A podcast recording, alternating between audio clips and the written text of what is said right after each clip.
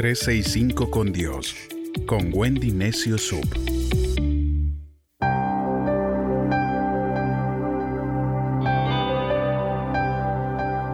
...18 de octubre... ...el agradecimiento... ¿Quién no ha experimentado alguna vez esa gran alegría que se siente cuando uno le hace a alguien un regalo y ella le devuelve una sonrisa conmovida diciendo gracias? Pero también quién no ha sentido esa gran desilusión que produce el hacer un regalo que nos ha costado tiempo, dinero o quizás hasta fatiga encontrar y que la persona lo reciba sin darle importancia, como si no valiera nada o como si fuera su derecho al recibirlo. Que no diga ni una sola palabra de agradecimiento y si lo dice lo hace de forma seca. ¿A qué se debe esa diferencia de actitudes? Al corazón de la persona que recibe el regalo, pues un corazón duro recibe lo que le dan como si fuera su derecho y es incapaz a su vez de dar a otro ni siquiera una sonrisa a cambio, salvo que le convenga.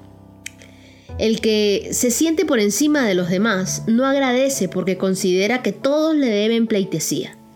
Pero el que está debajo agradece todo lo que le dan, porque aquello que le dan es como si fuera un favor inmerecido. Cuanto más humilde sea la persona, más reconocerá el valor del favor que le hacen y más agradecida estará. ¿Cuál debe ser nuestra actitud con Dios? Nosotros hemos recibido todo de Él, no solo la existencia, sino la vida misma. Ese aliento que hincha nuestros pulmones es un eco de su espíritu y Dios sopló en las narices de Adán y eso aún lo respiramos nosotros, es lo que resuena en nuestro pecho. Es una pequeña parte de la propia vida de Dios que respira en nosotros. Y si Él retirara un solo instante la atención de nosotros, retornaríamos súbitamente a la nada, de que fue de donde salimos.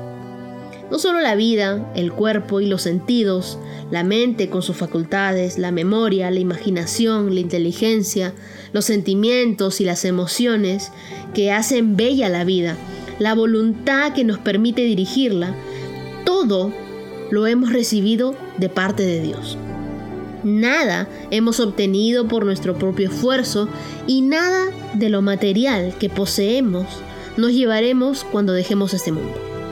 La Biblia dice en Primera de Tesalonicenses 5:18, Den gracias a Dios en cualquier situación, porque esto es lo que Dios quiere de ustedes como creyentes en Cristo Jesús.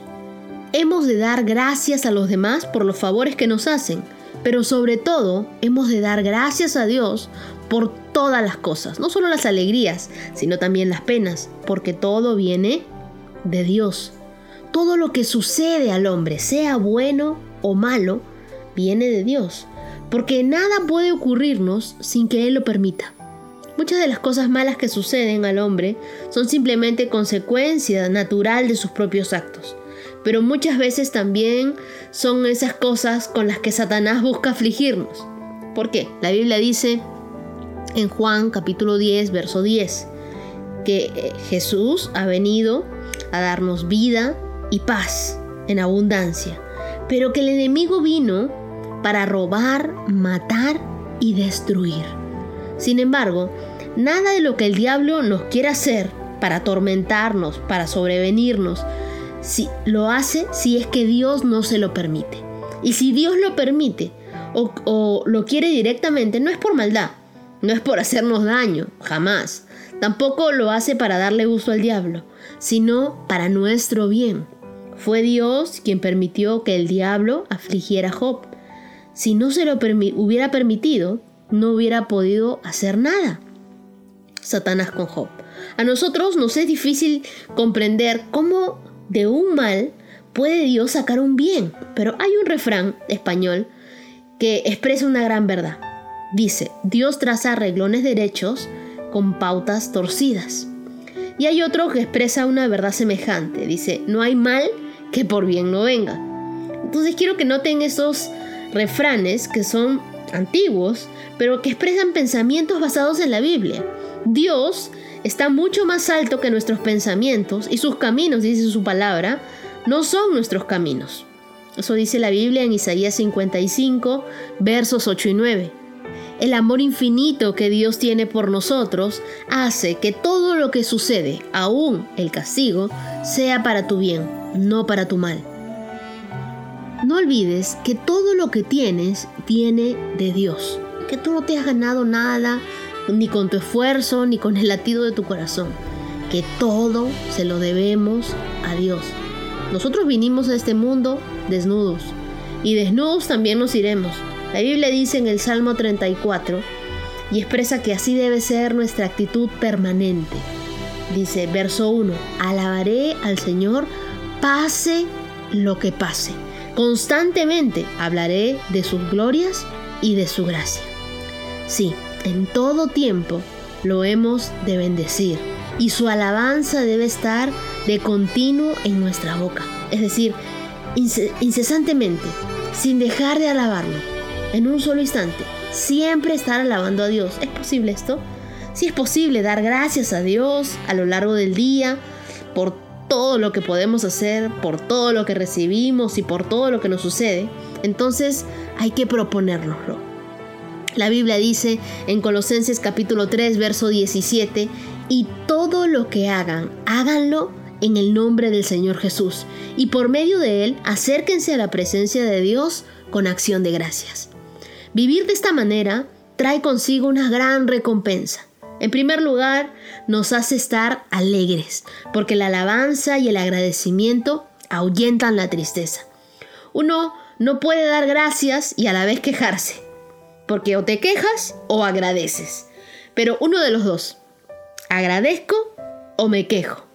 El que se queja está triste por la causa de su lamento, y el que agradece está lleno de gozo y de alegría por el bien recibido. Y si acaso le sobreviene un percance, agradece a Dios de antemano, porque la solución viene en camino. Agradecer nos prepara para recibir más de lo bueno. El que no agradece a Dios por todo, se pierde la oportunidad de recibir todas las bendiciones que Él les tiene preparadas. Agradecer nos mantiene humildes y combate el orgullo. No es posible ser soberbio cuando uno reconoce que lo que tiene no es por mérito propio, sino al contrario, es inmerecido. Porque si uno merece lo que recibe, entonces no necesita agradecerlo, es un pago. Agradecer agrada a Dios. Jesús sanó a diez leprosos, y eso nos cuenta la Biblia en Lucas 17, versos del 17 al 19. Dice, Jesús les dijo a sus discípulos, ¿no eran 10 los que quedaron sanos? Es decir, ¿no eran 10 los que yo sané? ¿Y dónde están los otros nueve?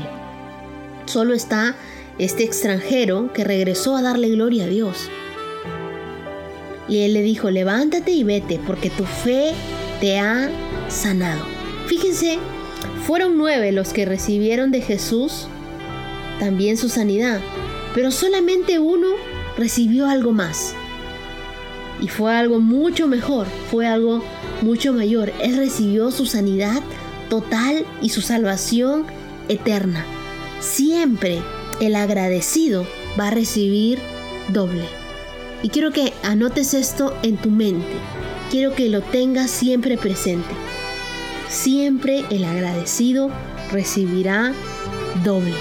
No solamente la bendición que viene a ti de parte de Dios, sino Él se encarga de que esa bendición sea doble para ti y para tu familia. Así que es tiempo de agradecer. Agradecele a Dios por este día. Agradecele a Dios porque Él te prepara para recibir más de lo bueno. Agradecer te mantiene humilde. Agradecer te ayuda a vivir en el día a día, a no quejarte, sino a alabar a Dios. Yo creo que el agradecimiento es la memoria del amor.